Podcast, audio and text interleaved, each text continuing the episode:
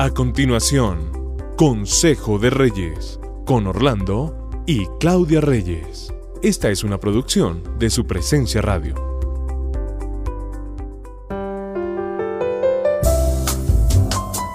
Felices de estar con ustedes hoy. Tengan ustedes muy buen día.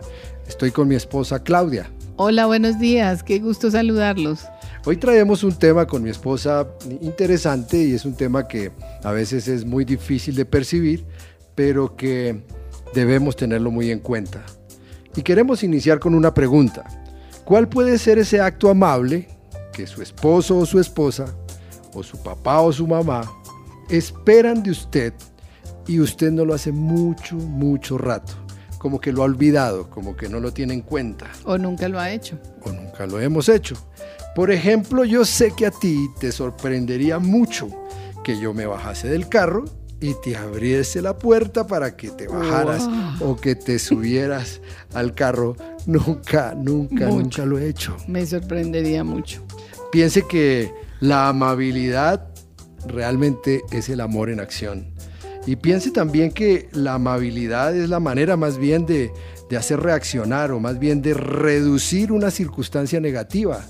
Cuando algo muy negativo está, la amabilidad puede, puede aminorarla. O piense que la amabilidad es ese amor, es ese acto de amor que actúa para aumentar todo lo que necesitamos, todo y realza las cosas que aún pueden ser negativas. Positivas.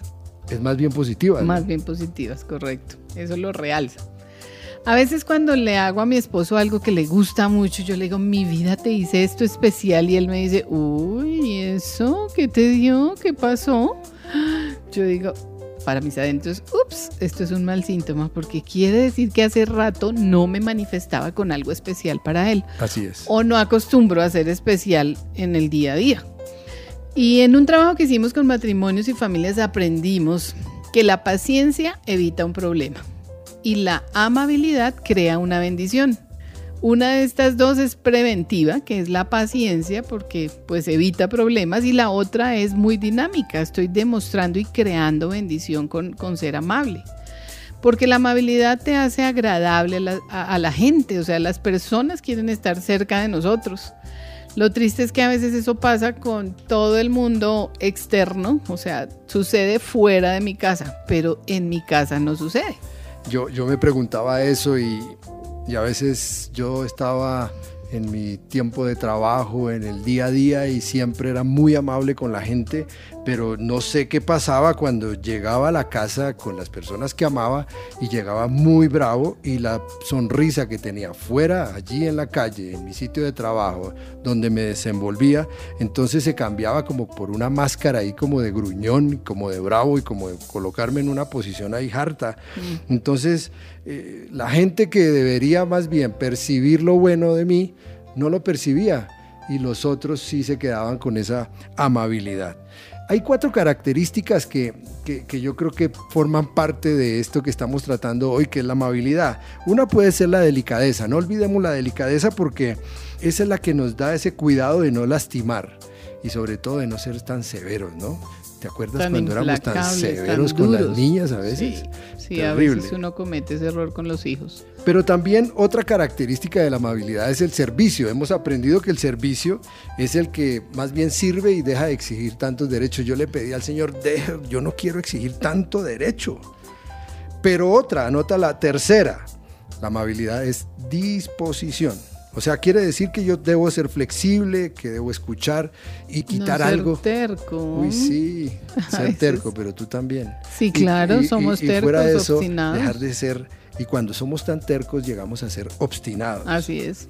Y la última, para dejar esos cuatro tips, es la iniciativa. O sea, no se sientan siempre a esperar a ver qué me van a dar, sino más bien que demos el paso. Yo he aprendido a dar el paso. No era tan fácil, pero hemos dado pasos y hemos tenido iniciativas. Es que la amabilidad cruza incluso barreras culturales.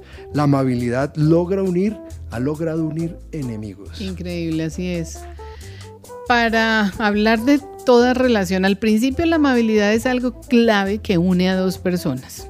En las parejas, por ejemplo, cuando somos novios, somos tan amables los unos con los otros.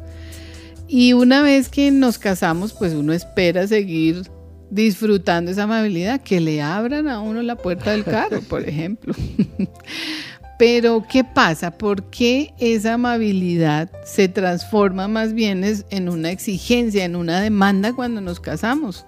¿No será porque nos empezamos a sentir con derechos sobre esa otra persona y, y en vez de cuidarla, no la valoro, la Yo maltrato? creo que puede ser costumbre. Y pierdo la delicadeza, por ejemplo, no tengo el cuidado de no hacerle daño. También tienes razón, puede ser costumbre porque sabemos, es más, creemos que a esas personas que llamamos familia siempre las vamos a tener ahí.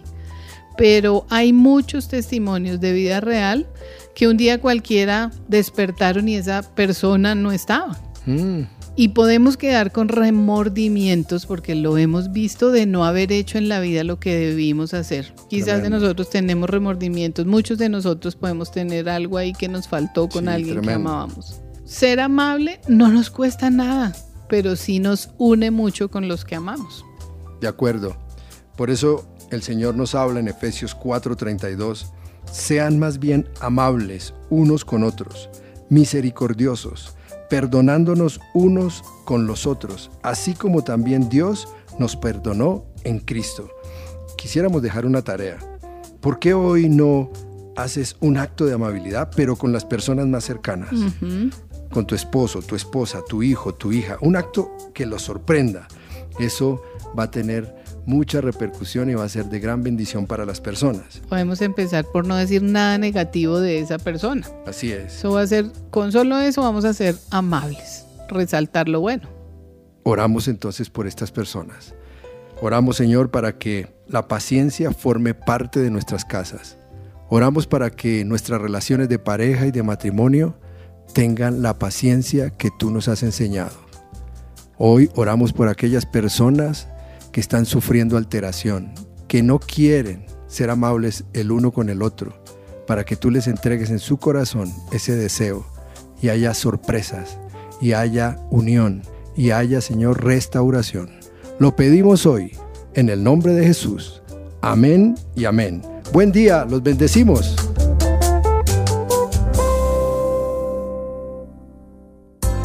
Acabas de escuchar Consejo de Reyes por su presencia radio. Este devocional estará disponible en el podcast de nuestra página web, supresenciaradio.com.